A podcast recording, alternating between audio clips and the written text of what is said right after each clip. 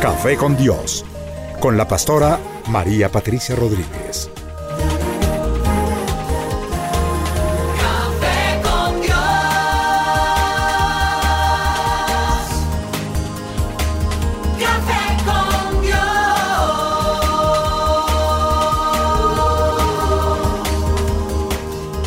Comparte desde la sala de los pastores un café hablando de la verdad y revelación de la palabra de Dios. Un vivir diario de la Biblia en nuestros días, en compañía de la pastora María Patricia Rodríguez.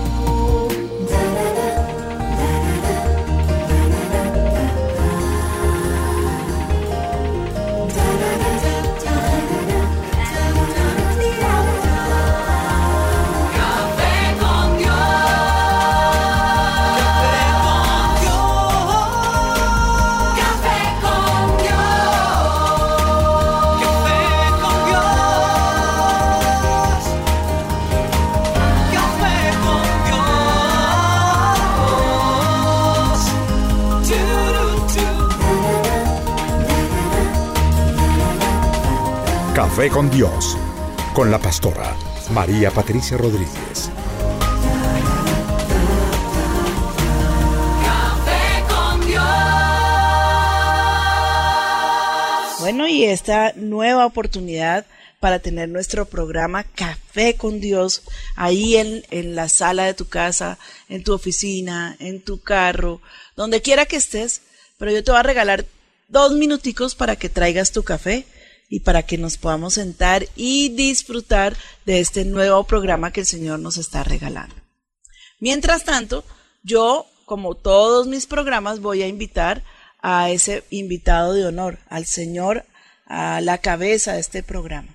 Padre, yo te clamo en esta hora para que tú vengas sobre nosotros, sobre nuestras vidas, nosotros que estamos ministrando y sobre cada oyente y pongas tu sello, Espíritu Santo, no el sello de la pastora Patricia, no el sello de Lina, no el sello de nadie, sino tu sello en el corazón de eh, los padres, de los niños, de aquellos que van a recibir este nuevo programa.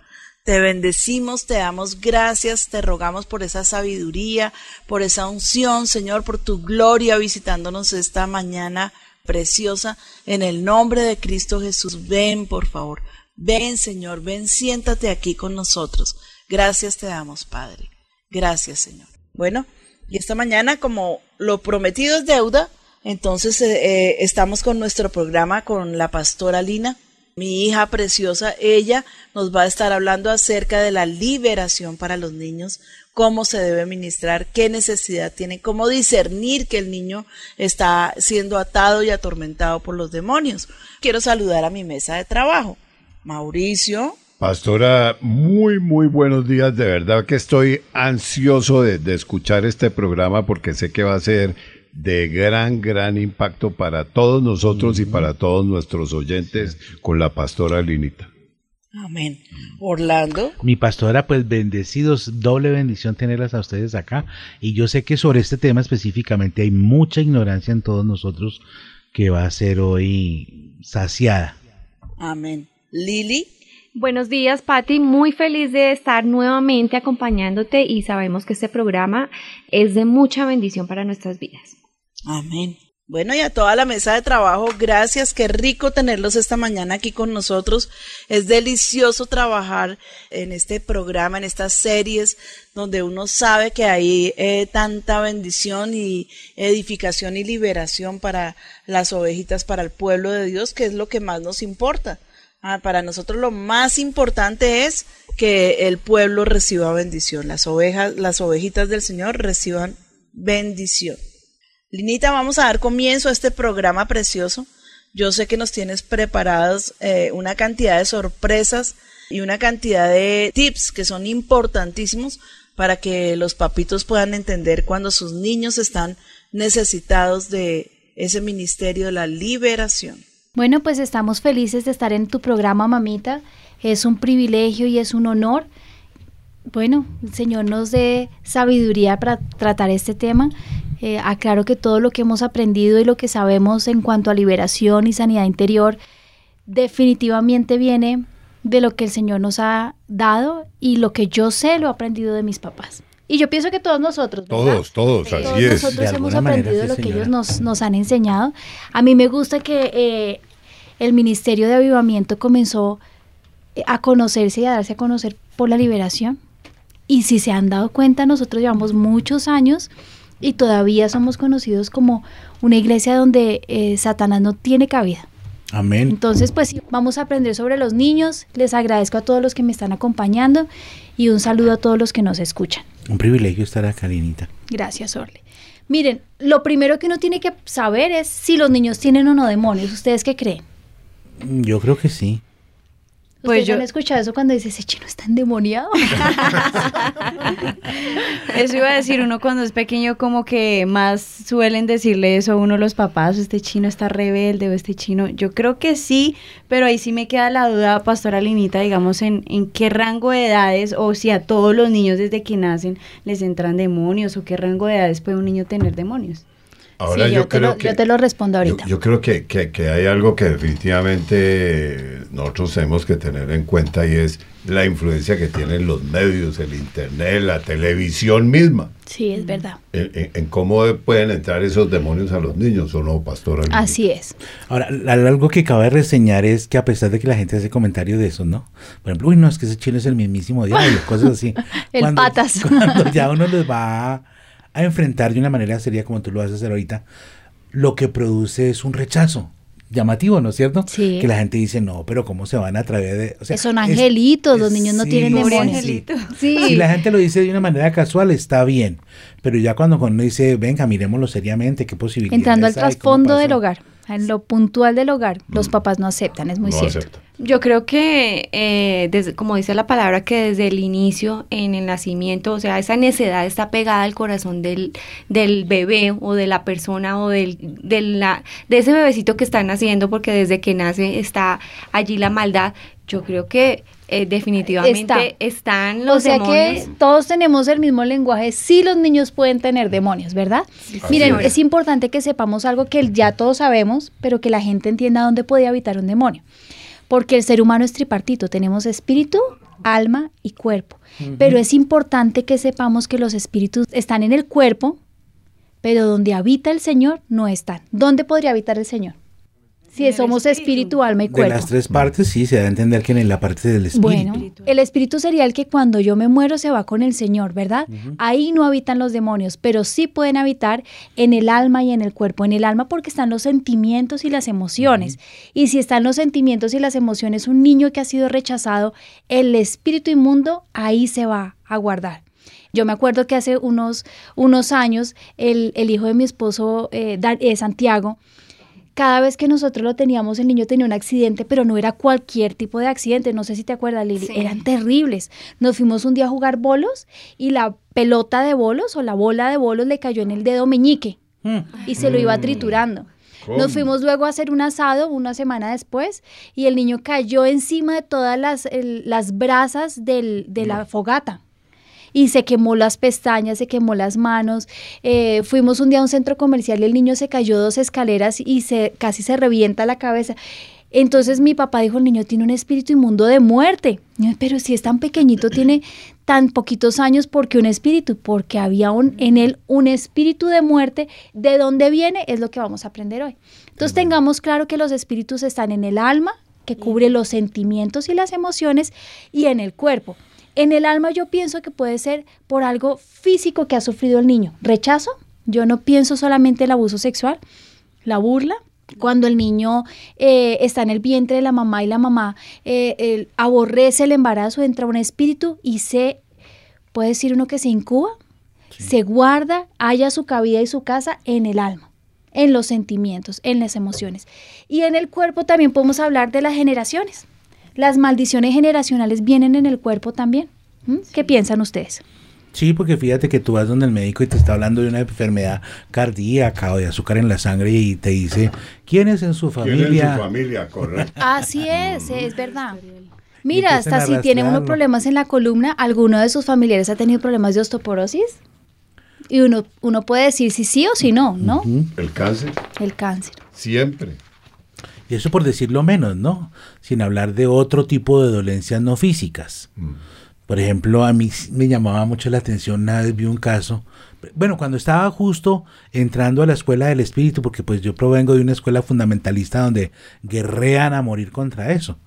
Y entonces yo un día me quedé mirando, que sí es verdad, porque conocí una señora, madre soltera, hija de madre soltera, que su abuelita era madre soltera, su bisabuelita, y la genealogía de ella corría por ahí para abajo en las mismas.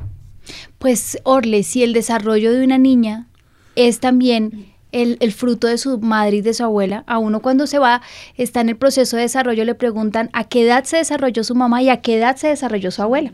Imagínense eso. Si eso es así por encima, imagínate cuánto más los espíritus en las generaciones. Imagínate cuando ha habido brujería de generación en generación Ay, terrible. me impactó mucho. Estábamos estudiando con mi esposo em, en teología latinoamericana. Decían que cuando los padres han sido agoreros o han sido hechiceros, todo eso, en el momento de la muerte de ellos, inmediatamente son heredados a sus hijos los demonios. Tremendo, ¿no? Tremendo. Miren, en la Biblia se habla de dos casos. En Lucas 9, 37 al 42 dice, mientras se acercaba el muchacho, el demonio le derribó y le sacudió con violencia, pero Jesús le reprendió al espíritu inmundo y sanó al muchacho y se lo devolvió al padre. Este es uno de los versículos donde nos habla que sí existen los demonios y el demonio estaba en un joven. Entonces dirán, no, pero son angelitos, un niño no tiene demonios. Sí tienen demonios. Y miren este otro versículo en Mateo 15 del 21 al 28. Entonces respondiendo Jesús dijo, oh mujer, grande es tu fe, hágase contigo como quieres, y su hija fue sanada desde aquella hora. Tremendo. Era también un espíritu inmundo en la niña y habla de una niña. Entonces, los demonios no discriminan adulto, anciano, niño, niña, hombre o mujer. Eso debemos tenerlo claro. ¿Mm? Súper. Una pregunta, Linita, de pronto por, por la audiencia. Porque no faltará quien diga, oiga, pero entonces todos los niños están endemoniados. Entonces cada cosa que hace un niño es por algo espiritual de un demonio. ¿Pueden haber otras causas? Pues sabes que lo que dijo Lili cuando comenzamos es muy cierto. Tú sabes que cuando Adán y Eva pecaron, nosotros fuimos adquiriendo una maldición, adquirimos una maldición. Y Lili decía, la rebeldía está ligada al corazón del joven. Muy cierto. Definitivamente, Orly, tú ves en el transcurso de la vida de nuestros niños, nuestros niños que han sido criados en el Señor, que estuvieron pequeñitos en la iglesia infantil, pasaron luego al colegio y han luego estado eh, creciendo dentro del Evangelio y en el fuego del avivamiento. Y muchas veces hemos tenido que reprender demonios de nuestros hijos por diferentes circunstancias, sea porque lo vieron en televisión, lo adquirieron por la música, por diferentes cosas o porque es generacional. Yo veo en mi hija a veces cosas que yo tenía que mis papás lucharon con mi carácter. ¿Se acuerdan que mi mamá un día habló sobre la soberbia? Yo veo en mi hija soberbia y es un espíritu inmundo. Mi abuelita, tu mamá, tío Mauricio, Amandita. Amandita, era soberbia o no es verdad. Sí, sí, sí. Mi Esa mamá dice que yo heredé ese espíritu inmundo, lucharon con ese espíritu en mi vida, que también tienen que aprender los papás que es un espíritu y al echarlo fuera hay que combatir el carácter, ¿no? Porque ya el espíritu crea como en nosotros unas actitudes y unas acciones que repetimos. Hay que sacar el demonio y también hay que cambiar los hábitos. Entonces, mi abuelita era una mujer soberbia, yo adquirí por herencia, me fue heredado el demonio de la soberbia y a veces lo veo en mis hijos.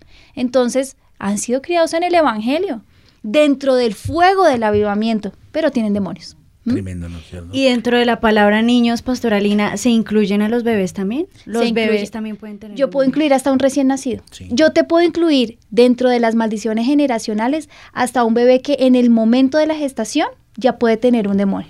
Yo ahorita estoy criando y yo veo ciertas actitudes en Isaac que se le enfría a uno todo, ¿no, Linita? Cuando uno lo ve, uno dice, uno no, cuando no". los chinos hacen Le cosas. cuesta mucho Oye, trabajo. oye, ese, yo digo ese espíritu de, de- de rebeldía es uno de los que más marcan, digamos, a, a los niños, a los jóvenes y la ira también, ¿no? Hay también un espíritu de control. No sé si, bueno, su merced tiene más cancha que todos nosotros juntos. Mira que cuando Juan Sebastián nació, mi mamá siempre nos ha contado esta anécdota. Cuando Juan Sebastián nació, él nació por cesárea. Y nace semejante pimpollo porque no era lindo, era precioso. Yo creo que yo nunca he visto cosa tan linda porque era blanco y una nariz hermosísima, era precioso. Sí.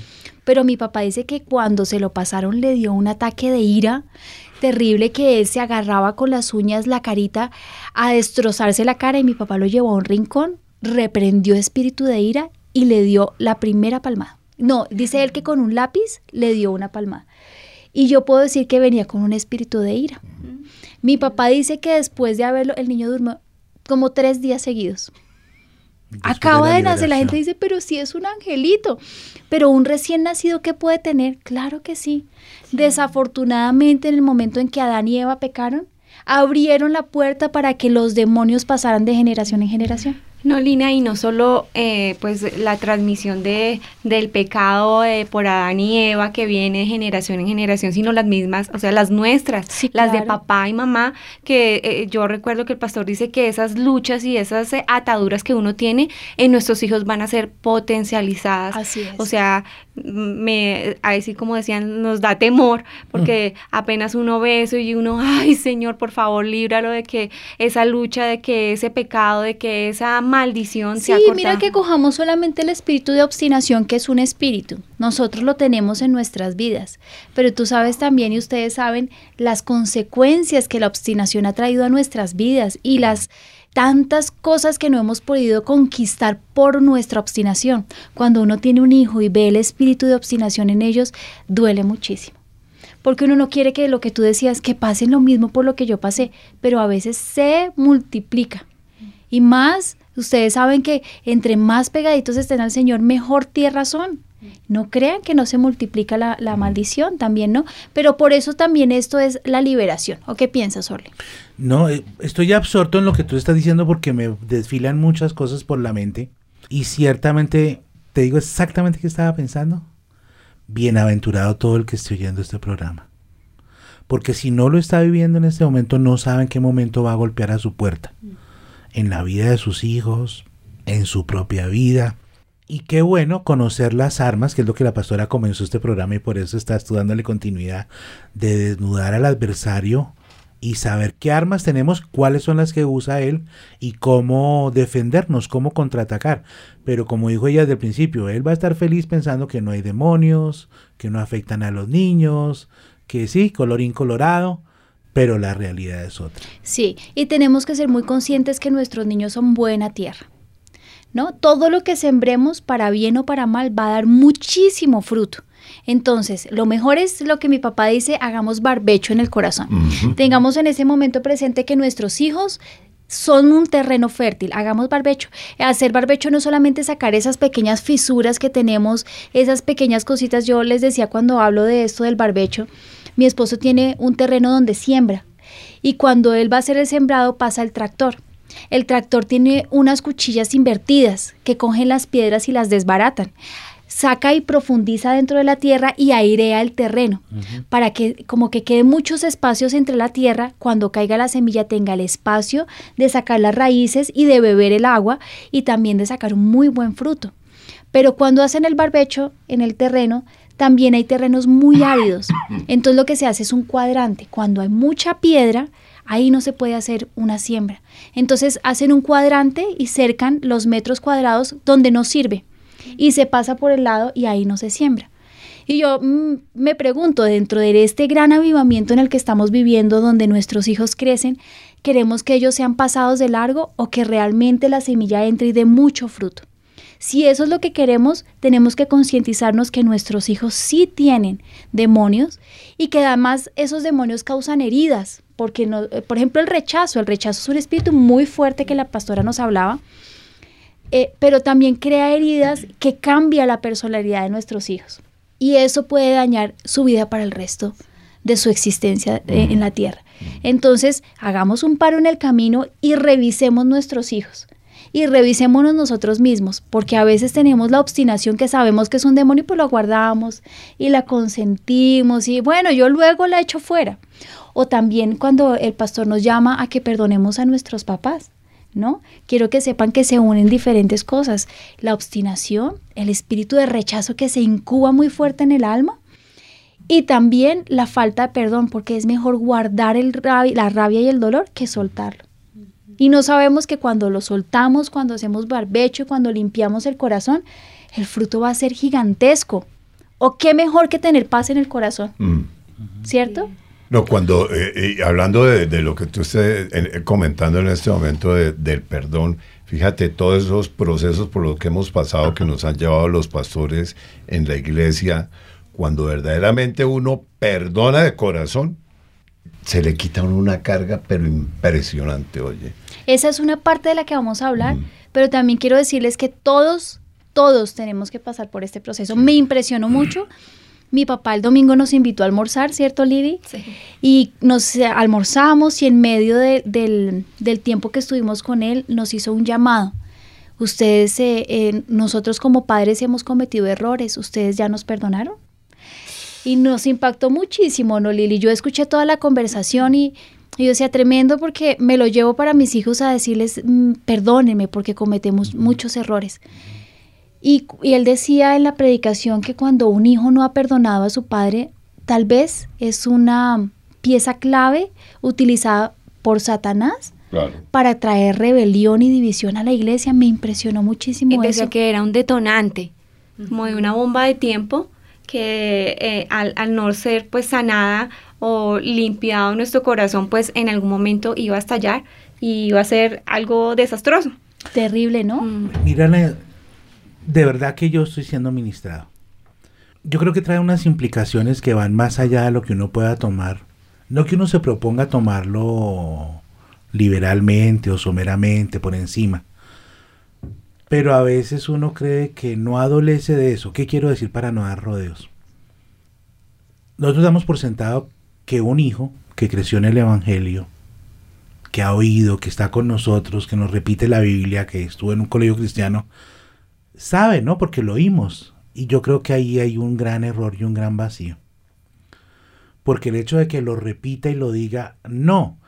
Y ahí a veces se revierte, no con el ánimo de destruir, porque Dios no hace las cosas para destruir. Algo que Dios quiere eh, a través de este programa y a través de los últimos servicios que yo he visto. Sacar a la luz eso que está haciendo allá el enemigo. ¿Por qué? Porque a veces lo que uno cree que es una convicción en sus hijos no lo es. Y tristemente, sí hay culpa de uno por no haber pasado más tiempo, por no haber sido diligente, por no haber oído con más cuidado. Claro, y es que ¿quién más imperfecto que un papá? No, ¿y sabes Somos muy imperfectos. Con esos demonios que los guardas y los conscientes, que es todavía más grave.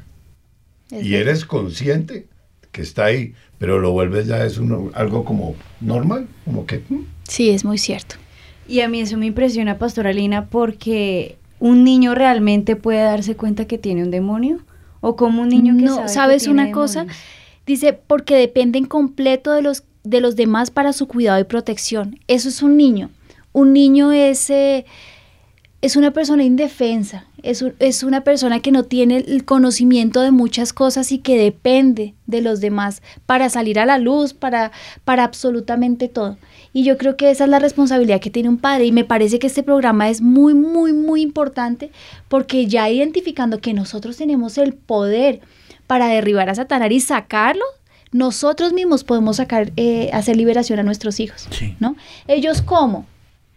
No, el niño tiene un comportamiento, el niño, les pongo el ejemplo que quiero tratar, que es eh, eh, el menosprecio. Un niño es menospreciado en el colegio, se burlan de él continuamente, eh, sufre de rechazo no solamente de sus compañeros, sino de sus primos, también de sus hermanos. ¿Y él cómo sabe que eso es un demonio? Él solamente ha vivido durante muchos años eh, el rechazo de, de la sociedad, de su familia y de sus padres. Y no sabe qué está pasando. Eso crea en él un comportamiento. Es introvertido, es llorón. Muchas veces estos niños son los que les duele la cabeza, les duele el estómago, tienen soltura, eh, a los que eh, recurrentemente les da gripa son niños que con su comportamiento repelen a los demás y entonces además de ser rechazados se vuelven agresivos y un niño agresivo, ¿quién quiere estar con un niño agresivo? Es el niño que llega eh, a las reuniones familiares y esconden todos los juguetes porque es el que los va a dañar todos, ¿no? Porque es así, ese es su comportamiento. Entonces además de tener un espíritu de rechazo, su comportamiento es difícil, es un niño que es complicado, que en clase no da para todo lo que uno necesita y nadie sabe que fue rechazado. ¿Sí? ¿Cómo sabe el niño que tiene un demonio?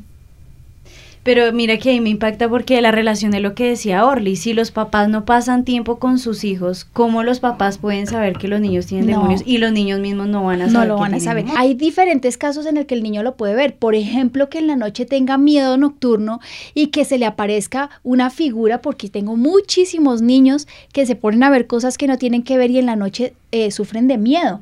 Ahí uno puede decir, hay un demonio que la está atormentando. O sea, es, es algo que está como muy latente. Uno lo puede ver, lo puede percibir. Uno entra a la alcoba del niño y se le para el pelo. Uno lo sabe. Pero un espíritu de rechazo. Ni siquiera el papá sabe. No, no, y uno no. tiene que ir, si nosotros somos tripartitos, espíritu, alma y cuerpo, ¿a dónde tenemos que ir? Al momento en que ese proceso de rechazo se dio. Quiero que sepan que el niño y el ser humano es como un panal. El panal tiene muchas casillitas, o cómo se le puede decir al panal Sí, sí, sí, celdas. Muchas celdas, ejemplo. sí. Cada uno de esos se abre un huequito cuando hay un cuando se lastima el corazón, se abre un huequito. Y quien llena ese huequito es un espíritu inmundo. ¿Cierto? Nosotros sacamos el espíritu inmundo, pero sigue quedando el huequito. Ese huequito es el comportamiento que el niño tiene, son las eh, manías que tiene. Por ejemplo, si el niño es un niño mentiroso, tiene un espíritu de mentira. Pero y el comportamiento queda ahí porque es algo que hace parte de él. Hay que corregir constantemente lo que el niño había creado como un hábito. Pero hablando del rechazo, cuando uno llega al momento de la concepción del niño, tiene que preguntarle a los papás, ¿lo rechazaste? ¿Vino en un momento inadecuado? Seguramente era una niña que estaba en el colegio, eh, había tenido relaciones con su novio, el novio la abandonó y una niña de 15 años quedó embarazada. Pues obviamente va a rechazar al bebé. No tiene ni idea que en el momento en que, quedó, que, que lo concibió y en la gestación del bebé lo rechazó y puede que no solamente un espíritu inmundo, sino muchos entraron al niño.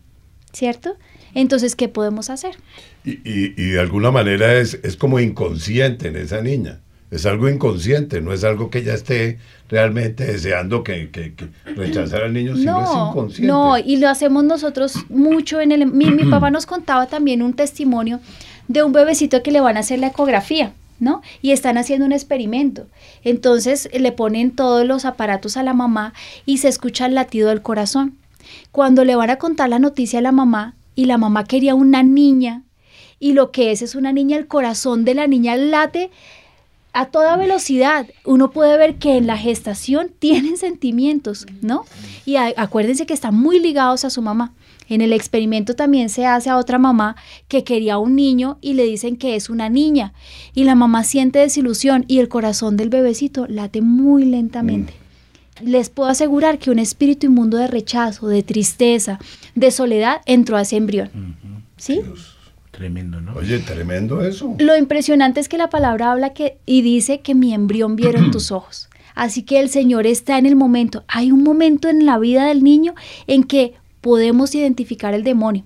¿Cómo? Lo que yo les decía, el comportamiento del niño. Es un niño solo, es un niño muy triste, es un niño que se le dificulta tener relaciones sociales, relaciones interpersonales, no le gusta jugar. Eh, he visto mucho en este último tiempo los niños que se enferman, no, que sufren de reflujo, que sufren de, y yo no digo que tu bebé que sufre de reflujo lo tenga, ¿no? No, no, no, no, pero y uno no sabe, puede que sí. Orly, las circunstancias de la gestación. Claro. De pronto, imagínate Ezequiel. Ezequiel llega cuando yo ya tengo tres niños y aunque era un bebé deseado, mi esposo me había pedido que tuviéramos un bebé. Cuando yo sé que estoy esperando bebé, yo digo, Dios mío, cuatro hijos es demasiado. Bienvenida Y al club. Puede llegar un espíritu, pero cuando uno lo sabe, como yo ya sé cuáles son las repercusiones de un rechazo, inmediatamente lo cubrí con la No, sangre de Cristo. lo pensamos, lo que tú dices Claro. del reflujo lo pensamos. Porque fíjate, es más o menos mm, parecida la cosa. Porque fíjate, yo eh, ya llegando a los 15 años, A los No, ya llevo a los 60. A mi tío le gusta el chisme. Entonces, No, no, no, no. Es que, lo que- no, es que sabes que este programa tiene ese, esa marca de desenmascarar. Sí, es muy Y por eso me parece tan importante que la gente sepa que Orlando, Tiene. a los 60 años, con su esposa Sandrita, Dios les permitió tener un bebé. Yo digo, Sí, es muy cierto. a mí, a mí ese- yo voy a cumplir 62, no te preocupes, Orlando. Ya ahorita en mayo. Entonces, ¿qué pasa? A mí a los 62 años Jimena me llega y me dice, estoy embarazada. O sea, mi reacción is- Claro, inmediata porque va a ser, tú "Uy, estás no, ya sea del otro volver a- lado". volver a criar, volver a no sé qué. Pero Sí, es es la así. Y ahí está lo que tú dices, Es así. que uno transmite eso. Es inconsciente. Y puede ser inconsciente porque tu esposa además tenía un, un problema, una enfermedad, Claro, ¿verdad? Entonces imagínate de que cáncer. sí, exacto. Ella piensa, esto va a, afectar a mi hijo, le irá a traer malformidades, ta, ta, ta, se crea una angustia y todo eso se lo va transmitiendo el bebé. Claro. Y sabes que eso me gusta mucho lo que estamos contando porque a veces cuando vemos un niño con rechazo uno, uno juzga a la mamá. Sí. Es el colmo, mire cómo permitió que entrara un espíritu de rechazo. Qué, qué indolentes somos cuando no tenemos ni idea de las circunstancias que la rodean, no tenemos ni idea. Entonces, nosotros tenemos que primero quedarnos calladitos y segundo ver que nos pasa absolutamente a todos. Y sabes que me parece importantísimo lo que tú acabas de decir. Quería un niño y le llegó una niña. Y si inconscientemente, ay, pero yo quería un niño. O viceversa. No, y si uno es más honesto todavía, uno en el fondo dice, ojalá que no, vamos a volver a mirar. El embarazo, claro. Sí, o sea, ¿para qué nos vamos a poner a decir mentiras si se trata de desenmascarar y hablar con la verdad? Bueno, pero yo creo que aquí ya llegamos a un punto, Linita, en que ahí es donde tú nos vas a ayudar y nos vas a decir qué es lo que tenemos que hacer y cómo espiritualmente podemos manejar esto. Sí, mira, vamos a poner un ejemplo, otro ejemplo de los bebés para que los, los papás lo sepan. Cuando yo tuve a Ami, eh, Benjamín y yo éramos súper, súper unidos. Benjamín, y yo no tenía ni siquiera quien me ayudara en la casa, así que todo lo hacíamos juntos, nos íbamos juntos a trabajar, juntos íbamos y veníamos. Y de pronto quedé embarazada cuando nació Ami, a Benjamín le dio una bronquitis. Entonces, como yo tengo un bebé con bronquitis al lado de un recién nacido, así que tuvimos que mandar a, a Benjamín a que se quedara en otra casa durante dos semanas hasta que se recuperara. Benjamín era un niño muy seguro. Cuando yo lo vi, después de las dos semanas, yo vi un niño totalmente diferente. Lloraba y lloraba y lloraba y a mí me impresionó mucho verlo. Entonces yo le dije, papito, ¿qué te pasa? Y tenía tres añitos. ¿Cómo le saca la información a un niño de tres años? Entonces yo me lo llevé para el baño y yo sabía que tenía una herida y yo le, le puse una hoja porque no me podía expresar todo lo que sentía. Yo le decía, mi amor, tu corazón es como esta hoja. Dime cómo está tu corazón hoy. Y agarró la hoja y la rompió y la arrugó y se atacó a llorar. Y el Señor me dijo en ese momento un espíritu de tristeza ahí en su corazón. Yo en ese momento llevé al niño y lo primero que hice, que es lo que tenemos que aprender, es pedir perdón. Hay muchos espíritus que entran en el alma. A los que están en el alma es a los que yo digo, los papás debemos pedir perdón. No somos los más inteligentes, pero cuando conocemos al Señor es el puente que nos da para podernos acercar. Si nuestro bebé ha sido rechazado en el vientre, siendo un bebecito, mientras duerme yo le puedo ministrar liberación. Yo le digo al oído, perdóname, hijito, yo te rechacé, las circunstancias en las que tú viniste no eran las más adecuadas, yo no fui inteligente, uno puede decir lo que quiera. Esto yo lo aprendí del corazón. manual de liberación de, para niños de los hermanos eh, Hunter, creo que son, Sí, sí. y me impactó muchísimo. Tú le puedes pedir perdón a tu bebé mientras él está durmiendo. Mientras son bebecitos porque no lo entienden, su alma está abierta. Entro al corazón del niño y le pido perdón. Y luego de eso ponen la mano en el estómago del bebé y echan fuera el espíritu de rechazo. A veces los niños tosen, a veces los niños vomitan, a veces hay un reflujo en los bebecitos, a veces es un gran bostezo, a veces estornudan, ¿no? A veces no pasa nada. Pero cuando tú echas fuera, recuerden que nosotros tenemos el poder y toda la autoridad dada por Dios para atar en el cielo y en la tierra. Entonces, si nos fue dado ese poder, echamos fuera en el nombre de Jesús el espíritu. En ese momento preguntémosle, Señor, ¿qué otro espíritu inmundo hay en mi bebé? Porque el rechazo viene con legión, ¿no? Viene con sus Y compañeritos. por lo general los demonios siempre se traen su acompañante de a poquito. Exacto. Tristeza, soledad, un espíritu de muerte, espíritus de rebeldía, espíritus de menosprecio o un espíritu de autocompasión. Quiero que lo, tengan presente. El espíritu de rechazo viene muy acompañado de la autocompasión. Pobrecito yo. So, pobre, nadie me quiere. Es que yo soy así, es que nadie me entiende. Es que Sí. eh, eh, yo hago las cosas y no las hago con maldad, pero todo me sale mal. Y Es eso un ahorita también el arrepentimiento porque la persona siempre se es- escuda y no, fue que porque esto, porque aquello. Linita, tiene que ver con lo mismo, no te voy a sacar el tema y vas a recordar ahorita con la pregunta. En ocasiones tú estabas hablando de que no es que la persona lo procure, pero pasa. Por ejemplo, cuando la mami tiene una cesárea por X o Y y es antes del tiempo. Tú me contabas una vez que eso crea un espíritu de sí. rechazo. Y sabes que a mí se le produjo un, un reflujo severo por eso. Yo estaba embarazada de Ami y yo ya estaba desesperada con el embarazo y le pedí a mi doctora que por favor lo adelantara una semana. Ella me dijo, claro, pero muchos años después entendí que el tiempo que el niño está eh, de gestación es su tiempo. Y yo fui atrevida al cortar ese tiempo. Yo la saqué una semana antes y creó un espíritu de rechazo y de tristeza en Ami que durante el momento de su niñez nunca se vio, yo solamente vi un reflujo que le duró hasta los cinco años. A los cinco años mi mamá me dijo un espíritu de rechazo tiene la niña.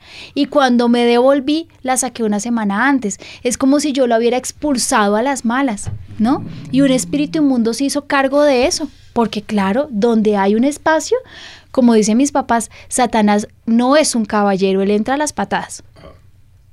Le administramos a mí, yo le pedí perdón por haberle, haberla sacado. Le dije que era su espacio y que yo era su mami y que la amaba profundamente. Sacamos el espíritu de rechazo porque es un rechazo. Es que el sacar un bebecito del vientre es un rechazo. Y el reflujo se acabó. Tremendo, ¿no? Mm, tremendo. Conmovedor. Oye, yo, yo, yo estoy viendo aquí algo que es todo lo que sea contra naturaleza, definitivamente tiene una reacción. Una violación. ¿Tú te imaginas una violación y el producto de violación, un bebé? Uy. ¿Cuántos espíritus hay ahí? No, todos. Legiones.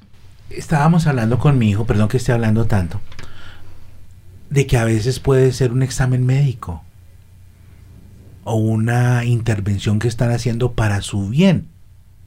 Y, y la persona, el bebé, él no entiende qué es eso que está pasando, ¿no? Vamos a poner una niña chiquitica con una infección urinaria y que le tienen que meter una sonda. También esas son cosas que el, el bebecito lo interpreta Yo como nunca una lo, había, invasión. nunca lo había escuchado, pero Pues, puede ser. Fíjate que yo le estaba hablando el otro día a mi hijo y le, le estaba dando el ejemplo, ¿no? Hablando de esto. Es que está- estamos viviendo muchas cosas que por eso te digo que nos bendice de, de la A a la Z. Y entonces me dijo, sí, yo sí me recuerdo un enema que me hicieron cuando tenía tal edad y yo no entendía. Tremendo, ¿no? Y eso a mí me afectó y me marcó. Sabes que mi papá dice algo que es muy cierto. Él nos cuenta la historia que hay en un museo una piedra que es una piedra muy, muy, muy densa y muy fuerte y muy, no sé cuál será la palabra, que tiene, sí, tiene impresa la patica de un pajarito. Y él siempre lo utiliza para decir que el corazón de un niño es tan maleable y tan moldeable que cualquier pequeñez puede crear una gran herida, una profunda marca para el resto de su vida. Lo del panal que tú dices. Imagínate. Por eso tenemos que estar presentes que tenemos que tener sobre la mesa que si somos nosotros heridos, algo pasó. Y si lo hemos hecho con nuestros hijos, estamos a tiempo. Yo la semana pasada fui al colegio porque quería mostrarle a los estudiantes del Fake College que no hice con ustedes, Dani, cómo se ministra liberación y sanidad interior a un grupo grande. Porque hacerlo con un, un niño frente a frente es mucho más fácil Uno que hacerlo con un grupo grande. Y quería mostrarles que cuando uno tiene el Espíritu Santo, siempre pasan cosas maravillosas. Pusimos una música de adoración y me cogí el grupo más pequeñito, dos preescolares. Ay, qué rico. Les tienen más miedo, ¿no? Porque al adulto o a los niños grandes pueden expresar sus sentimientos y al recordar dicen tal y tal, pero un bebé no. Entonces llevé a los niños a, a adorar al Señor y mientras estaba en eso les dije, a veces el corazón está muy triste y les mostré como el Señor me lo enseñó con Benjamín, eh, una hoja que se arruga, se daña y así es el corazón. Y empezaron los chiquitos a llorar sin todavía empezar qué es lo que estaba pasando y a veces le decía yo a los niños, a veces eh, eh, ustedes riegan el jugo y la mamá dice, eres bruto y eres torpe y eres tonto. Y eso hiere tu corazón, claro, ahí sí empezaron todos a llorar. Y aprendí una cosa, nuestros niños se hieren con pequeñeces y a veces pasan los años y esa herida crece y crece y además entonces eso no solamente botó el jugo de mora sobre el, el mantel y lo dañó, sino que rayó el carro, perdió las llaves y quedó con el estigma que yo quedé toda la vida de torpe. A mí todo se me caía, todo se me perdía y quedé como torpe uno aprende a vivir con eso, pero los niños crean una herida y eh, aprendí también algo. En el transcurso del crecimiento de nuestros hijos, yo creo que nosotros debemos hacer sanidad interior muchas veces en sus vidas Sí. Tremendo. y liberación.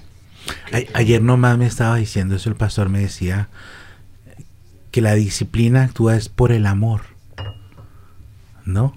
Y que cómo después uno va a ministrar a un niño sin haber dado amor. Y uno lo ve, ¿no? Jesús casi siempre dice que le dijo a Pedro, ¿por qué dudaste? Pero lo que uno obvia y fue lo primero que hizo fue que le dio la mano y lo sacó del agua. Antes de decirle, ¿no? De verdad que a mí me ministra mucho todo esto que está pasando. Perdón que sea tan reiterativo. Pero yo creo que uno a veces oye pesadamente. Y no es tarde. Así llevemos tiempo en la fe para hoy aprender y ser dóciles. Sí, a veces arrepentirse para pedirle perdón a los niños, la gente le tiene mucho temor porque cree que, que queda desnudo enfrente Que de sus hijos. humillarse delante que de es los hum- Y no hijos. es verdad. O que le resta no. autoridad. o que le resta. y nunca es así. Yo me acuerdo que una vez mi mamá nos sentó a Alejandro y a mí y nos dijo, quiero que me perdonen, porque antes de conocer al Señor yo era muy brava y a veces los discipliné sin saber que lo que estaba haciendo no era justo y no era bueno. Nunca para mí mi mamá bajó su nivel. Por el contrario, yo no lo podía creer que mi pastora y mi mamá estuviera sanando el pasado conmigo. Me pareció maravilloso. Además que me enseñó que mi pastora, si está pidiendo perdón, es porque eso es lo que hacen los grandes. Amén. ¿Mm? Entonces, lo primero que estamos, como estamos hablando del alma, es irnos a la raíz y pedir perdón. ¿Por qué? El perdón es el puente. Amén. La Biblia dice, dejad a los niños venid a mí y no se lo impidáis porque de los tales es el reino de los cielos. La sanidad y la liberación es llevar los niños a Él. Yo no lo estoy haciendo para que yo quede en la gloria, es porque Dios quiere entrar en el corazón. Porque en un corazón sano, donde se ha hecho barbecho, la palabra es donde va a crecer y a multiplicarse. Llevemos los niños al Señor. En un ambiente lindo, Puede ser que el bebé esté durmiendo, es un ambiente propicio. Si el niño está por encima de los 5 o 6 años, yo lo voy a sentar, yo voy a poner una musiquita de adoración o me lo voy a llevar a un café, voy a buscar un lugar especial y le voy a decir, cometí errores contigo en la gestación, cuando eras pequeñito, yo era muy inexperta, eh, no tenía el conocimiento que hoy tengo y quiero pedirte perdón. Te corregí de la forma que no debía hacerlo. Te lastimé, mis palabras hirieron tu corazón, te he tratado como Dios me prohíbe que yo te trate y hoy quiero pedirte perdón. Después de pedirles perdón van a ministrarle liberación. En los espíritus que el Señor nos pone, tristeza, odio, rabia, Rechazo. muerte, rechazo, autocompasión, todos los espíritus que vayan hacia el alma, hay que sacarlos fuera. Tremendo. Y luego de eso, importantísimo, permitir que el Espíritu Santo entre. Con un abrazo, me- yo lo hago así con los niños aquí. Yo los abrazo y les digo, el Espíritu Santo es el que cubre todo lo- el dolor, porque Él es el consolador. Y los cubro con la sangre de Cristo. Quedó como nuevo. Miren, Sí. queda una casa limpia. Pero recuerden esto que dice la palabra. Cuando la casa está limpia, el demonio vuelve. Y si la casa no está cerrada y si el corazón no está limpia. viene con siete peores. Entonces, no podemos coger la liberación y la sanidad interior como un juego. Así que si yo hoy le pedí a mi hijo perdón porque lo he tratado con malas palabras, yo ya no lo puedo volver a hacer. Porque si yo lo hago, tengan por seguro que mi hijo en unos meses va a tener la casa repleta de demonios peores a los que yo ya le había administrado liberación. Linita, pues como esto no es una cosa que se practique todos los días, o que mucha gente esté acostumbrada, un recorderis. Me fascinó como lo dijiste. Entonces, se tiende el puente. Sí. Me fascina esa figura. Para poder pasar al otro lado, ¿no? Y la herramienta es amor manifestado pidiendo perdón. Sí. Segundo paso, Segundo paso después de pedir perdón, eh, liberación. la liberación. echar fuera el espíritu inmundo que se quedó guardadito ahí en el corazón. Y luego que tú echas fuera eso, acuérdate que queda una celda vacía. Vacío. Es ahí donde tiene que entrar el Señor. Mira que lo que dices es muy importante, ¿cómo lo lleno? La Biblia dice, ¿con qué limpiará el joven su camino? ¿Con qué? Con guardar su palabra. Es importantísimo que los niños memoricen la palabra. Importantísimo, ¿desde qué edad pueden memorizar la palabra? ¿Desde que nacen? Sí. El Señor me ama. Amarás al Señor tu Dios con todo tu corazón. Amo al Señor con todo mi corazón. Puede tener un añito y es lo que puede memorizar. Cuando van creciendo se pueden aprender el Salmo 23. Y si no, se pueden aprender cantidad de versículos. Uno súper importante. Sobre toda cosa guardada, guarda tu corazón Guarda tu porque de él corazón. mana la vida. Y memorizar, porque con la palabra es que yo limpio. Yo le debo leer a mi hijo la palabra constantemente. La adoración es otro punto súper importante, más la de avivamiento, que si la exprimes es palabra, ¿no? Si los niños adoran y adoran y adoran, todas esas celdas van a ser cubiertas. Es muy importante y tener mucho cuidado de volverlo a hacer. Cuando estás en la liberación, pedirle al Espíritu Santo que sea quien sane el corazón. Él sanea, Él guarda, Él tapona, Él restaura, Él cambia totalmente. Y después de eso, cubrirlos con la sangre de Cristo. Acuérdense que estamos hablando sobre el alma, ¿no? Sí. ¿Qué piensan? Pues me parece tremendo porque, bueno, nosotros que tenemos hijitos, eh, lo primero pues es que le da a uno temor y de, de- de todos los errores que uno cometió y que ellos no vayan a repetir como esa historia o que de pronto sea más terrible porque podría ser así la historia. Pe- Pero bueno, con todas las armas que el Señor nos ha dado y con todos tus consejos, pues me imagino que ya va a ser eh, un punto eh, muy fácil de tratar y como lo decía Orly o, o tú también, que no podría ser eh, un juego y estarlo ejerciendo en un momento y después se me olvidó, volví lo traté mal o volví y hice lo, lo malo a- o lo que le pedí perdón y volver como a, a- a ese ciclo. Sí, porque eso sí es un ciclo vicioso, ¿no? Ahí sí podría yo estar. Sí, y Sí. lo que mi- a mí me impactó, mi mamá dijo hace ocho días algo muy importante, y es que el Señor Jesús, ¿cuántas veces lo vamos a llevar a la cruz, no?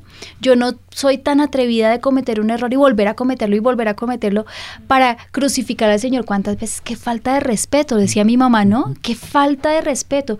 No, hombre, tenemos que. Y no es fácil, Lili.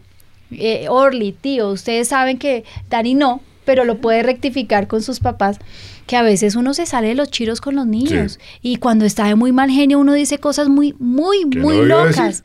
Y luego, pero entonces arrepiéntanse y por favor crucifiquen su carne. Y entonces necesitan es una liberación, vengan a consejería. Sí. ¿O nunca viste a tu mamá que se saliera de los chiros? Uy, muchas veces.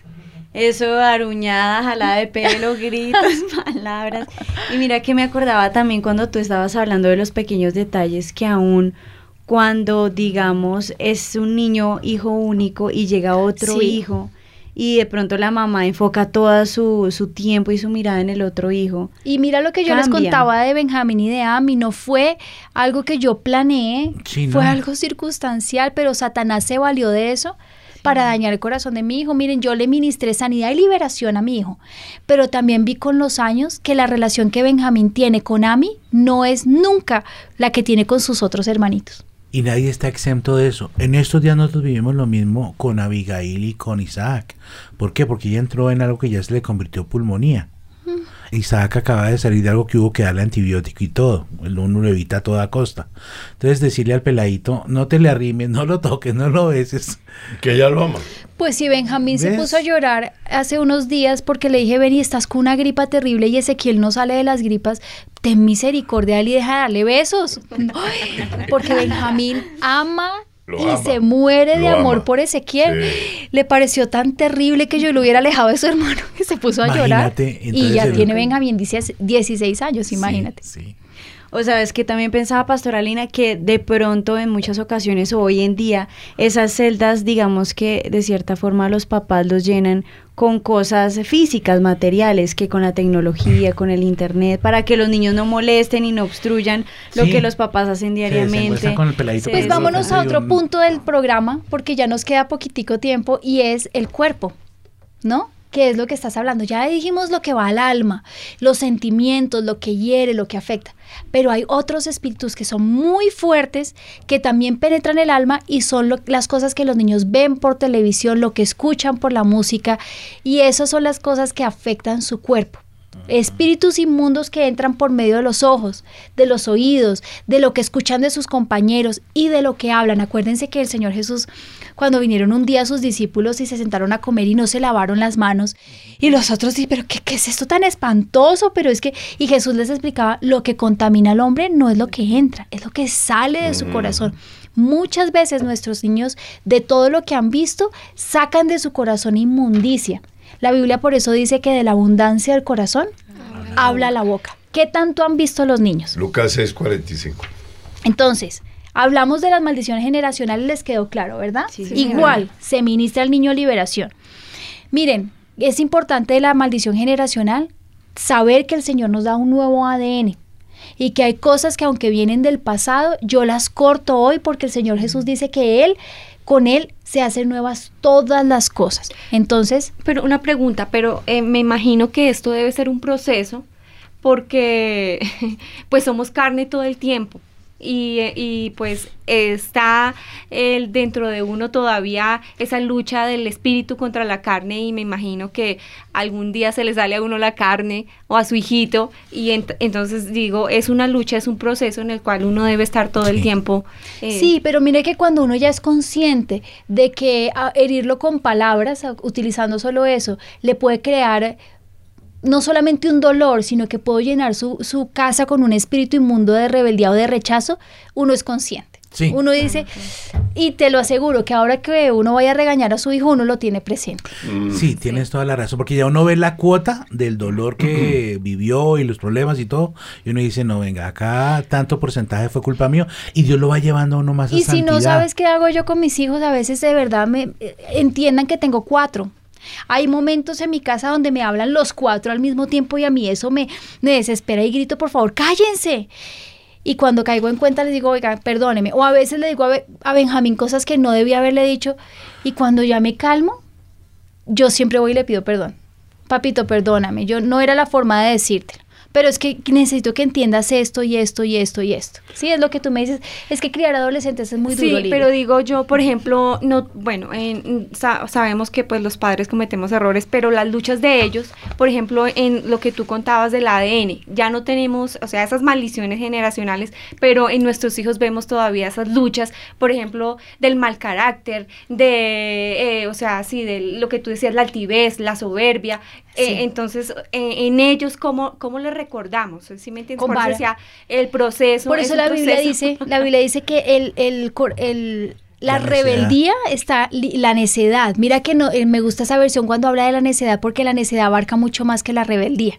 La rebeldía es una actitud, pero la necedad es en muchas cosas, es no hacer tareas, es no limpiar la casa, es no limpiar su alcoba, es, es necedad. O sea, yo tengo que estarte repitiendo eso que es lo que le pasa a uno con que los siempre adolescentes. tiene la razón, ¿no? Uno es el equivocado. Entonces la dice, pero dice, la vara, la rebeldía está ligada o la necedad está ligada al corazón del joven, pero la vara lo apartará de él. Acuérdate que uno echa fuera un demonio, pero queda un comportamiento. Entonces yo eché fuera un, un espíritu de grosería o de altanería, que es un espíritu, ¿no? Ese es lo que tú dices, es el sublevarse y el creerse de igual a igual con la mamá y tú eres tan poco inteligente que yo tengo toda la razón. Eso es un espíritu de altivez y de altanería. Yo echo fuera el espíritu. Lo llevo un día, le digo, papito, yo creo que tú tienes un espíritu inmundo. Y lo hace renunciar. Cuando uno a un, muchacho grande o a un niño que ya habla, le ministra liberación, igual pongo la mano sobre el, el estómago y hago algo muy importante. Y es que él confiese con su boca. Entonces quiero que lo digas. Repite conmigo, espíritu inmundo de rebeldía, te vas fuera. Después de que lo, lo hago, yo siempre los hago toser. Lo aprendí de mis papás, el espíritu inmundo hay que sacarlo fuera y al sacarlo fuera debe haber una acción. Entonces, espíritu inmundo de rebeldía te vas fuera, tose. Espíritu de, de grosería se va fuera, tose. Espíritu inmundo, pero el niño tiene que decirlo. El muchacho, por eso un bebecito no lo puede repetir, entonces lo puede uno hacer por él, ¿no? Pero en el muchacho tiene que repetir, espíritu inmundo, y yo te echo fuera y no hayas cabida en mi vida y nunca más te quiero volver a ver en mi casa, ¿sí? Después de eso, tú le dices al Señor que lo cubra con la sangre de Cristo, pero quedó un hábito en él. O sea, es el niño que tú le dices, eh, bota la ropa sucia o pon la ropa sucia en el canasto de la ropa sucia. Y tienes que decírselo 20 veces. identificaste el demonio. Ahora vamos a corregir el hábito. Entonces tú le dices, ve y, eh, ve y sacas la, la ropa sucia, ponla en el canasto de la ropa sucia. Y no lo hace. Entonces yo no me voy a poner a esperar a ver si lo hace hasta que yo lo grite. Inmediatamente le voy a dar vara. Y así hasta que el niño ¿Y aprenda hasta hábito. qué edad? Se le da vara. Mi mamá dice que uno le da vara a los hijos hasta que se van de su casa. Qué bueno. Oiga, importantísimo eso, hijos. ¿Has escuchado escuchen. eso? ¿Has escuchado eso? Mientras usted viva bajo estas cuatro Se hace paredes, lo que se yo hace digo lo que y yo digo. punto. Ahora, la parte que tú estabas Y señalando, Dani se está riendo porque Sí, sí, algo, sí, ¿Cuándo algo- fue la última vez que te dieron vara? Ayer. pasado mañana va a ser tres días. Hace 15 días. Si yo siendo grande ya casada, mi mamá hace, no sé, unos años me dio vara. sí, Sí. tremendo. Pero tú este día estabas diciendo algo muy importante. Dice la Biblia, soportando lo que tú dices, el que encubre sus pecados no prosperará. Pero el que los confiesa, es que esa parte es importante. Tú la dijiste, de pronto pasó rápido, pero yo sé que tú la dices con todo tu ser. Y se aparta como dos cosas, ¿no? Confiesa, después, y se aparta, alcanzará misericordia. Tremendo, el versículo cubre todo lo que hablamos. ¿Qué versículo es eso? Eso es Proverbios 28, 13. Tremendo. Proverbios 28. Mira que sí habla exactamente de eso, del hábito. Es como el niño que miente, es un niño que miente y miente y miente, tiene ya un espíritu inmundo, pero tiene un hábito. Él está acostumbrado a hacerlo. Toca quitárselo a punta de vara y de que él lo reconozca, ¿no? A veces es, mira que yo te dije que eres un niño soberbio, sacamos el espíritu inmundo, esta no es la forma de hablar, baja tus ojos. eh, descárgate y por favor, mi mamá me decía que cuando yo estaba de mal genio yo pegaba la nariz al techo y los, había- los hacía sentir como pulgas. Entonces ella todo el tiempo me decía, eres una soberbia. Ya habían echado el espíritu inmundo, pero el hábito seguía. Entonces hazme el favor y bajas los ojos. Ellos me acostumbraron que en el momento en que ellos me regañaban yo tenía que bajar los ojos. No los podía mirar porque es que el mirarlos a los ojos es enfrentarlos. Como y ahí es- desafiante. era desafiante. Pues yo me acuerdo, me acuerdo, eh, pues con Manny, qué pena echarlo al agua. Mis hijos en mi programa de radio están acostumbrados. Es que sí, ellos tienen una actitud de Desafiantes. desafiante, entonces, ¿qué te pasa? Y entonces ellos miran como, sí, Ay, em, ay, ay. no, o sea, más grande y nada. Eh, bueno, entonces, eh, eh, ah, no, no te pasa nada. Bueno, entonces no mires así. Y sonríe. Mami, no tengo nada. Pues quita la cara. Ya, y, y pues sé que... eh, Les da- eh, les da duro. Sí, y más de pronto si lo hago, eh, si ven que delante de alguien, Peor. pero sí, pero yo creo que pues eso los timbra y hace, sí señora, o sonríe, o quita el mal genio, o algo así, porque si no, ellos siguen, o sea, así como, en su como misma postura. consintiéndolo, sí. Así es, a mí me pasa exactamente lo mismo con Benjamín. Y él no entiende que son esas actitudes las que lo pueden llevar a, a- a un barazo, ¿no? O a perder sus bendiciones, porque ellos ya tienen, entienden que sus actitudes les pueden hacer perder sus bendiciones.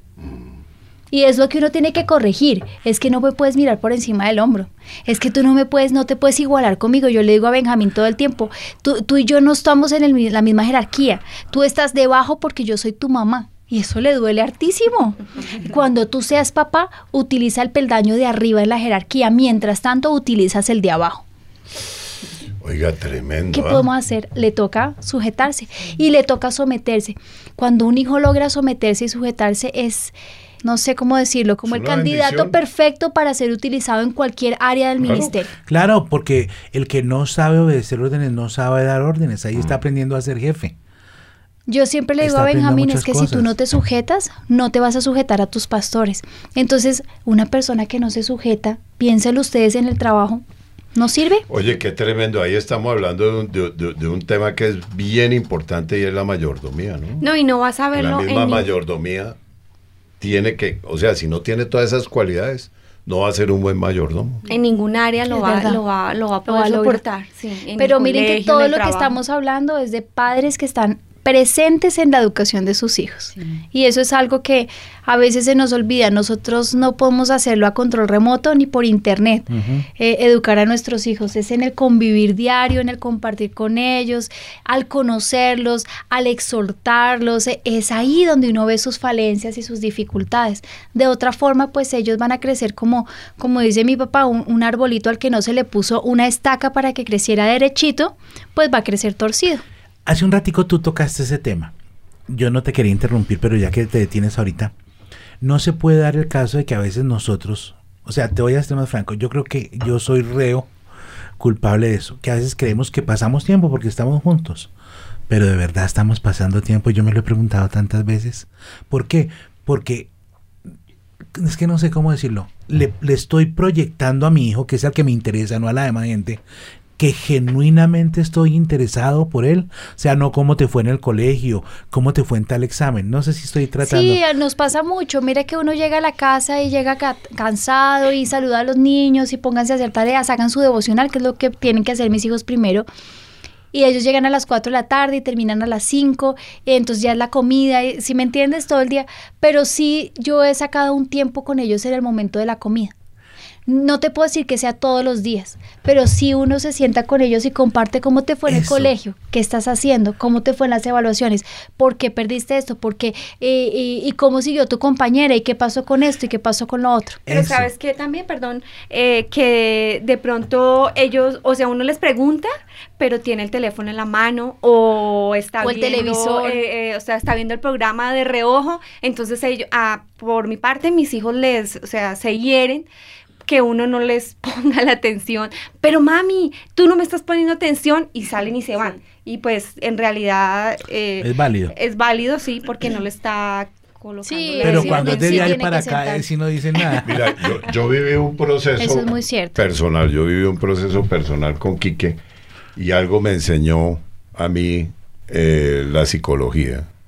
Y es lo que lo que importa no es la cantidad de tiempo, sino la calidad de tiempo que tú le das a Eso, para allá era donde iba, Sí. porque fíjate que a veces hacemos preguntas muy de cajón.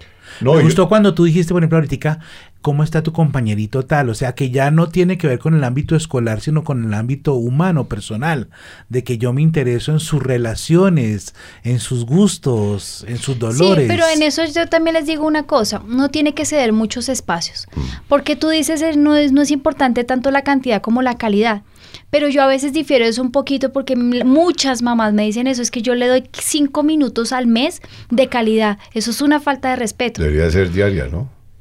Pero ni siquiera cinco minutos, no. es que nos- nosotros tenemos que quitarnos el, el nivel que hemos sobrepasado, o sea, ya nosotros los papás levitamos de la, de la autoridad que tenemos y nunca nos ponemos en los pies de los niños y la calidad de tiempo es igual de importante a la cantidad de tiempo.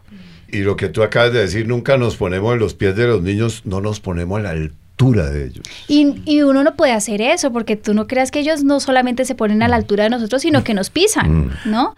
Es nosotros ponernos en su contexto. ¿sí? Pongámonos en el contexto de ellos. ¿Qué fue lo que pasó hoy? Nunca a su altura, porque siempre debemos guardar una jerarquía. Miren que es muy importante que nosotros nunca perdamos la jerarquía en el hogar. Mi papá me enseñó algo que es muy importante. Si nosotros somos como una pirámide en nuestro hogar, en la punta de la pirámide, en la parte superior, siempre está Dios. Dios. Está nuestro Señor, está el Espíritu Santo, que es nuestra guía, y está todo lo que nosotros vemos como nuestra nuestra deidad, ¿cierto?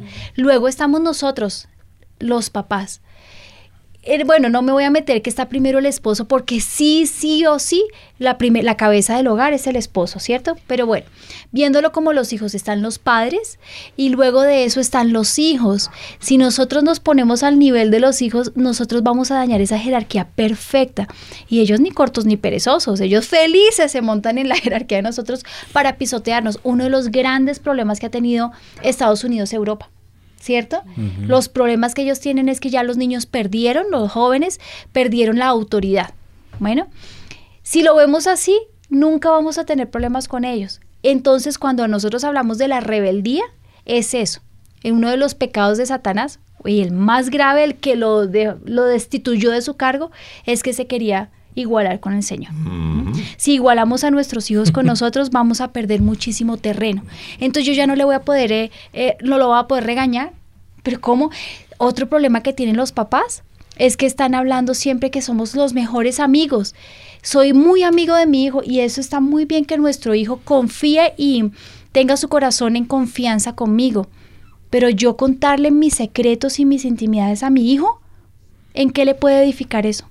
Dañaría su corazón. O sea, si Los hijos no sí. tienen eh, eh, como la autoridad ni tampoco la madurez para sobrellevar mis cargas, ¿no? Entonces seamos amigos de nuestros hijos en el sentido que ellos se puedan identificar con nosotros y no vayan a las amistades del mundo. Pero el ser amigos íntimos con los hijos nos va a quitar muchísima autoridad. Entonces yo ya no lo podía di- disciplinar. El día que lo discipline, si yo le he contado todos mis secretos, pues tú eres peor que yo. No, y ¿Cierto? tus pastores decían que ellos en ese momento en su interior no necesitan un amigo, necesitan es un padre, un consejero. Eso es muy cierto. un- un- Autoridad. Una imagen. Es que un papá es un guía, ¿no? Sí, amigos es quien le está señalando el camino. En el colegio, los que quieran. Bueno, pero y entrando entonces en qué otras cosas atan a nuestros hijos. Otro de los problemas grandes que tienen nuestros hijos, eh, los chiquitos y los grandes, es la televisión, los medios de comunicación en general. No es solamente que la televisión, porque a veces eh, ya nos hemos acostumbrado a que mi hijo ve Discovery Kids y en ese canal es lo más sano que hay, entonces yo lo dejo pasar horas. No, no es verdad. Mm, Y les voy a hablar específicamente de un programa de televisión que tiene que los investigadores han visto como un terror. No los investigadores cristianos, tengan mucho cuidado. Los investigadores del mundo. ¿Conocen Peppa Pig? Sí, claro. Todo, ¿no? Porque uno encuentra Peppa Pig hasta en la sopa. Literalmente porque las figuritas de la sopa son de Peppa Pig. Dice, según un estudio de la Universidad de Harvard, que no fue un estudio aquí, ¿no? Peppa Pig provoca autismo en los niños que la siguen por televisión o en dispositivos o tablet. El psicólogo Mark Wildenberg mencionó que quienes ven el programa por 80 minutos o más al día aumentan un porcentaje las probabilidades de desarrollar problemas de comportamiento, como no tener la habilidad necesaria para entender que los demás tienen necesidades no tener capacidad de ponerse en el lugar de los demás, deseos y creencias que pueden ser diferentes a las de uno mismo.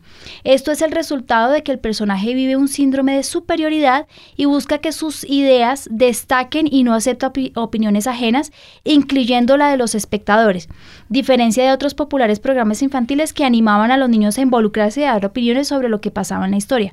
Peppa Pig resultó ser un poco egoísta, al final lo único que provoca a los niños que ven su programa es que conozcan con orgullo, desprecio e indiferencia y rebeldía. Miren, además de que Peppa Pig trata a sus papás como si fueran basura, Sí. ¿no? Salta por encima de su papá, se burla de él. Y les estoy hablando del programa que uno dice, no, pero es que de verdad Peppa Pig es lo más lindo que yo he visto en el mundo. No tiene magia, no tiene poderes, no tiene brujería, no tiene grosería, no tiene sensualidad como tienen los programas de televisión eh, eh, japoneses, ¿no? Que muestran a las niñas con toda su ropa interior. No, Peppa Pig no tiene eso, porque Peppa Pig tiene su vestidito, todo rosadito. Toda purita. Pero dense cuenta cómo un programa tan sano como Peppa Pig puede traer problemas tan graves como el autismo en un niño. Como sentirse, miren lo que hablábamos de la superioridad, no, el niño nunca debe tener su- superioridad. El niño debe saber que él es un niño y que en el eslabón de los niños él es igual a todos los niños. Oye, y ahí que bien importante, los niños son imitadores. Son imitadores. Entonces lo reciben y empiezan a hacerlo. Mira, Pastora Lina, que hace poco me decía mi mamá que hoy en día sacaron una investigación que el causante número uno de la división en la familia era la televisión. Mm, tremendo. Porque hoy en día es vamos a compartir en familia, pero entonces nos sentamos a ver una película, a ver un programa de televisión o las famosísimas series que hoy en día se están volviendo muy, muy famosas. Y decía que ese es el causante número uno de la división, y porque qué no comparten. las series, ¿no? Porque yo, yo empecé a ver una serie y en menos de nada vi una temporada completa. Ah, esa es la Son otra. adictivas. Son Además, adictivas. recuerden algo muy importante, ¿no? Que de la abundancia del corazón habla la boca. ¿Cuántas horas al día pasa el niño en, en la televisión? ¿Cuántas horas? ¿Cuántas veces ve la misma, el mismo programa? Además que a los niños les encanta la repetición. Yo no sé cuántas veces ha visto eh, Uy, Ezequiel eh, la era de hielo. La era de hielo, dice él. Muchas veces, pero ¿cuáles son los principios y valores que hay en eso? Recuerden algo que el pastor nos enseñaba. Cuando un niño ve una imagen 17 veces seguida, se le convierte en un hábito o un comportamiento adquirido. ¿no? Entonces vio 17 veces que Peppa Pig le pegaba al papá, pues eso es absolutamente normal. Normal. ¿Cómo aprende el niño todas sus cosas? Por imitación, que era que lo estabas diciendo tú, tío. Sí. El niño aprende a caminar por imitación y aprende a hablar por imitación y va al baño por imitación, porque ese es el proceso de aprendizaje y educación, es la imitación que están viendo nuestros niños. Entonces, bueno, yo les puse el más sanito, cuando están ahora con los eh, Pow- Power Rangers, que es una edición nueva, ¿no? Porque en mi época era satánico, pero la de hoy está terrible. En mi época eran malos, pero ahora, Dios mío. No, que y además que está, se involucran muchas figuras satánicas realmente en todos esos programas. Pues mira que y- en Discovery Kids, que es el como el canal que yo creo que es más sanito, ahorita salieron eh, una, una niña que todo lo hace a punta de magia. Es un castillo imaginario y todo es a punta de magia. ¿Princesa y hace conjuros, no, ese es de Disney. Ok. Mira Princesita Sofía.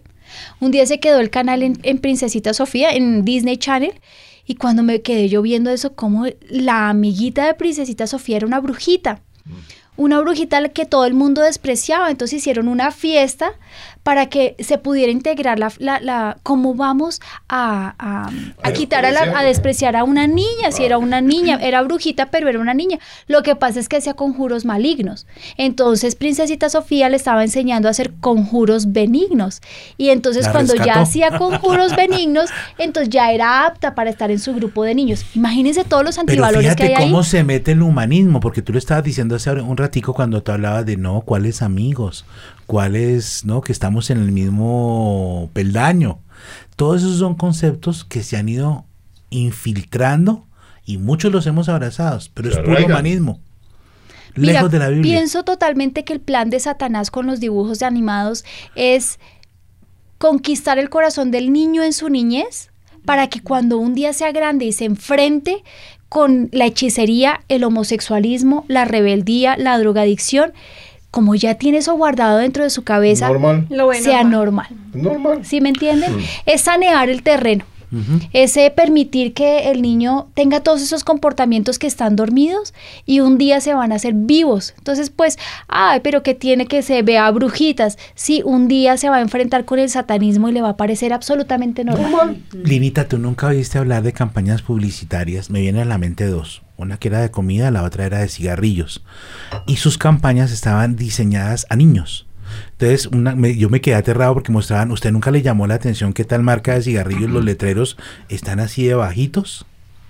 Yo dije, no, lo, nunca me había detenido a pensarlo. Pues eran diseñados a la altura que el niño los pudiera ver. Y el otro de comidas era con payasos y todo, buscando que los niños después, desde, o sea, los hacían adictos desde pequeños. Tremendo, Cuanto más ¿no? cuando grandes, ¿no? ¿Sí te acuerdas? Sí. Que salían y las imágenes y todo eso, y uno queda ¡ah! absorto. No, y en la Tremendo. televisión hay Olga que es todavía más Ese es el grave, plan de Satanás para destruir que es la hijos. publicidad subliminal. Los niños no están viendo y detrás del mensaje que está viendo viene una serie de mensajes que los atan. Bueno, pero ahora, tío, tenemos probables problemas. Y es que ya no es subliminal, ya es frentero. Yo tuve una- un niño en el colegio, hace muchos años, hoy debe ser un señor que tendrá hijos, que la mamá lo dejaba jugar con la sirenita. Y el niño veía la película de la sirenita y veía la película de esos niños como Ezequiel que no quieren ver una vez la película, sino 50 veces pero su película era La Sirenita y, y empezó a tener comportamientos diferentes y empezó a vestirse de niña y pintaba todo el tiempo la sirenita y empezó a tener modismos en su forma de hablar y a ser más delicado. Cuando Vicky y yo nos dimos cuenta de eso, el niño tenía comportamientos homosexuales y al devolvernos qué era lo que el niño hacía, pues le fascinaba ver la sirenita. Miren, otro programa de televisión que ata muchísimo a los niños en la rebeldía son Los Simpson. ¿Cuántas décadas de- llevan Los Simpson al aire? Muchísimas. Y no tengo ni idea qué es lo que hacen, porque a mí desde que yo era pequeña era satánico, así que nunca lo vi. Pero a los niños les encanta. ¿No? A mí me fastidia. A los niños y a los jóvenes, porque hoy en día los jóvenes también todavía ven Los Simpson, porque son historias, digamos, ¿Será que quedaron comunes. enganchados desde niños lo que estábamos Yo diciendo? creo. Yo sí creo, yo sí creo. Es que ver un niño, un niño que es Bart Simpson, decir, decirle a Dios, tú allá y yo acá, o sea, creando un abismo entre el niño y Dios. No, y no son solo los antivalores, es todo lo que lleva a esto. Entonces, la Biblia dice, sobre toda cosa guardada, guarda tu corazón porque él mana la vida. Quiero contarles que en vacaciones yo me llevé mi iPad y descargué unas películas. Una de las películas que descargué se llamaba eh, Big Hero. Es un muñequito japonés que es blanco, grande, bueno, y Ezequiel lo vio como dos veces en vacaciones y una noche lo fue a acostar a dormir y empezó, buba, mami, buba, mami, pero con terror. A mí se me paró el pelo y dije, pero ¿qué es esto? Buba, y entonces me, mostraba hacia la ventana que estaba buba. Yo no le entendí, yo eché fuera espíritu inmundo, le dije, Jesús es mucho más grande, estás viendo un demonio y yo lo echo fuera, mi hijo tiene dos años. Al otro día, cuando yo no entendí de qué me estaba hablando, puso la película y me mostró Buba. Eh, Buba era el, el demonio que está ahí, o sea, el hombre malo que se había puesto una máscara, ni siquiera era un demonio, se había puesto una máscara y él era el malo. Ezequiel estaba viendo ese demonio en persona. Ahí entendí que lo he, lo he sabido durante muchos años, pero nuestros hijos son tan, tan, tan eh, Perceptivos. perceptivos y tan susceptibles a los espíritus inmundos que uno no tiene derecho Sí. a no estar más atento a todas estas cosas. Los niños los ven y son súper conscientes de cosas que uno no se da cuenta. Bueno, cuando nuestros hijos están expuestos a todas estas cosas, ¿qué debemos hacer? Si ya conocimos cómo es la liberación del alma, ¿cómo sería una liberación igual? ¿No? De la misma forma, lo que tenemos que hacer es identificar cuál es el demonio. O sea, mi hijo es rebelde, mi hijo es mentiroso, a mi hijo le gusta la magia, es agresivo, porque estos programas de televisión cambiaron su comportamiento. ¿Cómo? Entró un espíritu inmundo y al seguir viendo esos programas, sus comportamientos y hábitos cambiaron. De la misma forma, cojo a mi hijo y le digo, hay un espíritu inmundo en ti de rebeldía, de eres brusco, eres grosero, eres altanero, eres agresivo. Son espíritus inmundos. De la forma como el niño se mm, muestra su carácter, de la forma como el niño se expresa, así se llama el demonio. ¿No? Tremendo. Entonces, ¿qué hay que hacer? Coger al niño, decirle, tienes un espíritu inmundo de, de agresividad, voy a sacar el espíritu inmundo, echan fuera, ponen la mano en, el- en la barriguita del bebé, echan fuera el espíritu inmundo de rebeldía, de agresividad. En el nombre de Jesús hacen que el niño tosa, lo cubren con la sangre de Cristo y les pregunto yo a ustedes que sigan viendo los mismos programas. Acuérdense que si el, el demonio entra y ve que la casa está impecable, va a venir con siete peores. Cuidadito con lo que nuestros hijos ven. Miren la música. Muchos de los, eh, las personas que han hecho música son personas que se han suicidado, que tienen espíritus de rebeldía, que em, tienen unos espíritus terribles y grandísimos de tristeza, de susceptibilidad, em, bueno, de tantas cosas que por la música se transfieren. Y nuestros niños están haciendo exactamente lo mismo que ven en televisión, escuchando música del mundo. Entran esos espíritus en ellos y uno empieza a ver que los hijos ahora viven tristes, apagados, solitarios y quieren estar escuchando esa música y solitos en su alcoba. Pilas, porque esos espíritus están entrando en nuestros hijos. De la misma forma, echando fuera el espíritu inmundo, cubriéndolos con la sangre de Cristo y evitando a toda costa que vuelvan a escuchar vuelvan esa a música, escuchar. ¿no? Preguntas tienen ustedes. No, yo creo que ahí dentro de películas entran juegos, sino que el tiempo no da. Videojuegos. Videojuegos, los videojuegos. la Ay, música. los videojuegos. Me impresiona muchísimo cómo son los niños atados en los videojuegos porque no solamente lo están viendo, sino que además de estar viendo están utilizando su cuerpo para, Son para jugar. partícipes. Y entonces al estar jugando involucras todos sus sentidos, el olfato, la vista, el tacto, y entre más dispuestos estén los niños a eso, pues están más predispuestos a estar Y es una imaginación para mal, ¿no? Para mal. Hay música, ahorita que están hablando de música, ni siquiera tiene letras. ¿Ustedes no han notado, por ejemplo, la música celta? Mm. Eh, se le siente... Yo nunca he escuchado la música celta que la es. contaminación. Pues imagínate que de allá vienen todos esos monjes druidas que dan tanto que hablar con la fiesta de Halloween y todo eso. Y todas las historias que vienen de Irlanda, de los gnomos, ¿cómo se diría? De los enanitos esos, con de los duendes y todo eso. Y hay una música que es de ese contexto. Terrible, ¿no? Que proviene de Pero tú la oyes y parece como música clásica. Es más, hay mucha música de esa que adoptan de meditación, de yoga, de relájese, y la gente la pone para estudiar y todo, y ahí Son Y gocerongo la en sabe muchos, consultorios, ¿no? Muchos sí, consultorios no, terrible. Mira la música protesta que salió hace muchos años, pero que era una música rebelde. Era y que volvía a la gente rebelde. Rebeldía. Ese es la es el propósito de Satanás en la música. Igual esa música que dicen y la música para, para planchar que su letra Ah. solo habla de tristeza, desilusión. Bueno, Víctor me contaba que conocía a unos amigos que les encantaba la música eh, para tomar, De amargue. Sí, la que cuenta que la mujer es terrible, que el hombre es terrible, Popular. que la música popular. O carrilera, Pero- ¿no la has oído? Pero Carrilera. ¿cuál es el propósito de esa música? ¿La Sí. escuchan cuando están en un despeche o no? Apagarlo. Sí. Cuando están con el corazón roto. Esa es la música para el corazón Con la roto. tusa alborotada. Y entonces les permitimos a nuestros hijos que escuchen eso. No. ¿Sí me entienden? No, la música sobre todo llega mu- muy, está muy No ligada al pide alma. permiso. Se El, va. el rock metálico. Uy, ese sí que es peligroso. ¿Qué Bueno. cosas sientes tú que se te quedaron en el tintero? Hablamos sobre las emociones, hablamos sobre la transferencia genética de los demonios, ¿verdad? Igual se saca de la misma forma. Hablamos de los programas de televisión, hablamos de la música y de los videojuegos. ¿Cómo identificar que mi hijo tiene un demonio?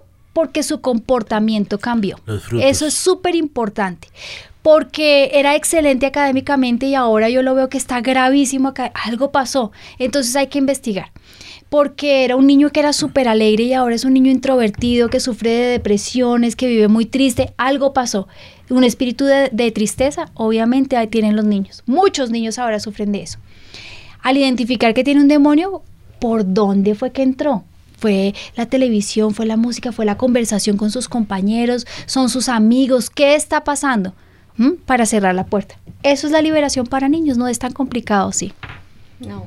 Si los que nos están escuchando creen que su hijo eh, está atado y necesita una liberación y tienen el poder para hacerlo, pero si re- necesitan un poquito de ayuda, Avivamiento tiene gente capacitada y preparada para administrar liberación a los niños. Así que pueden llamar acá, se pueden venir un martes a liberación, a consejería, pueden hacerlo. Y este es el programa de hoy. Tremendo programa. Sé que parecí como ausente. Me gusta cuando callas porque pareces como ausente.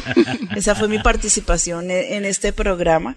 Pero no, realmente había tanto que aprender acerca de lo que eh, la experiencia que Dios le ha regalado a Lina que pues eh, sencillamente no la quise interrumpir. Pero sí quiero cerrar este programa orando por los pequeñitos, por sus hogares y para que el Señor nos regale la bendición de ver a crecer a nuestros hijitos como esos olivos verdes alrededor de nuestra mesa, sin ataduras, sin ligaduras y sin maldiciones. Padre, gracias te damos. Gracias por esta serie de programas que han sido de tremenda bendición y edificación. Tenemos testimonio, Señor, de las cosas maravillosas que has hecho en los hogares. Ahora también te clamo porque tu Santo Espíritu, Señor, toque a todos nuestros niños, a esos pequeñitos indefensos que sus almas son puras y que Satanás eh, en este tiempo tiene tanta ambición por conquistarlos. Yo te ruego, Señor, no permitas que el mal se acerque a los niños.